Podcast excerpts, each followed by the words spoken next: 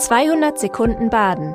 Herzlich willkommen zum Nachrichtenpodcast der Badischen Zeitung. Die Nachrichten am Dienstag, den 23. Januar.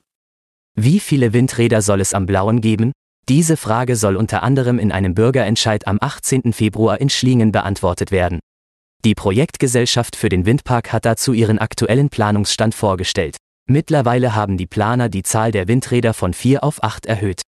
Drei Bauplätze liegen auf den Grundstücken der Gemeinde Schlingen. Über die Bereitstellung der Flächen soll der Bürgerentscheid Antwort geben. Gegner ziehen die Wirtschaftlichkeit des Projektes in Frage. Die Planer stellen im Gegenzug Einnahmen von 100.000 Euro pro Anlage und Jahr für die Gemeinde in Aussicht. Am 1. Februar findet um 19 Uhr eine Infoveranstaltung zum Bürgerentscheid im Gasthaus Schlingen statt. Die stetig sinkenden Katholikenzahlen machen eine Neuordnung des Erzbistums Freiburg nötig. Dieses Jahr stehen bei der Kirchenentwicklung 2030 wichtige Schritte an.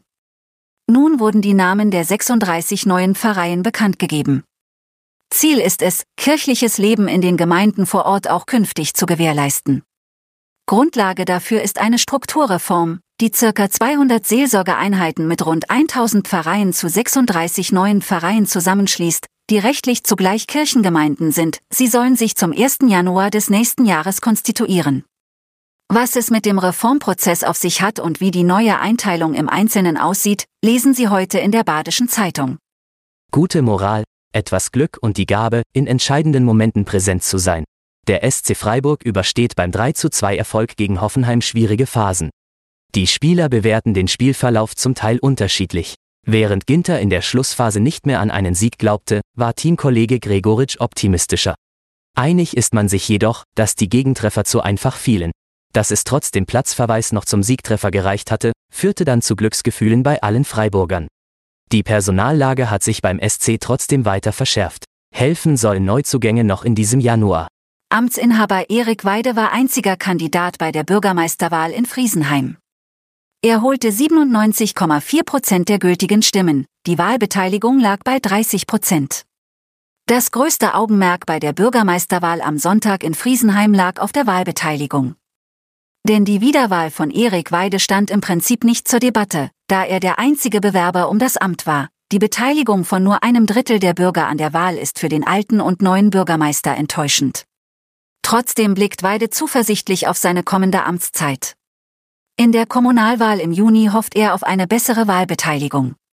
Am Freitag war noch von einem gemeinsamen Aufruf zur Demo für Toleranz, Respekt und Vielfalt in La die Rede gewesen. Am Samstag grenzte sich die CDU davon ab. Sie habe nie zugestimmt. In dem Aufruf wird für Samstag, 3. Februar, 11 Uhr, zu einer Demonstration auf dem Rathausplatz aufgerufen. Die Christdemokraten werden nicht an einer solchen Demo teilnehmen, betonte der CDU-Gemeinderat Rudolf Dörfler. Die Parteien müssten durch gute Politik Menschen vom Rechtsradikalismus abhalten, statt durch Demonstrationen trotz Reaktionen hervorzurufen. Verwirrung herrscht jedoch noch, warum zunächst von einem gemeinsamen Aufruf die Rede war. Das war 200 Sekunden Baden. Immer montags bis freitags ab 6.30 Uhr. Aktuelle Nachrichten rund um die Uhr gibt's auf der Website der Badischen Zeitung badische-zeitung.de.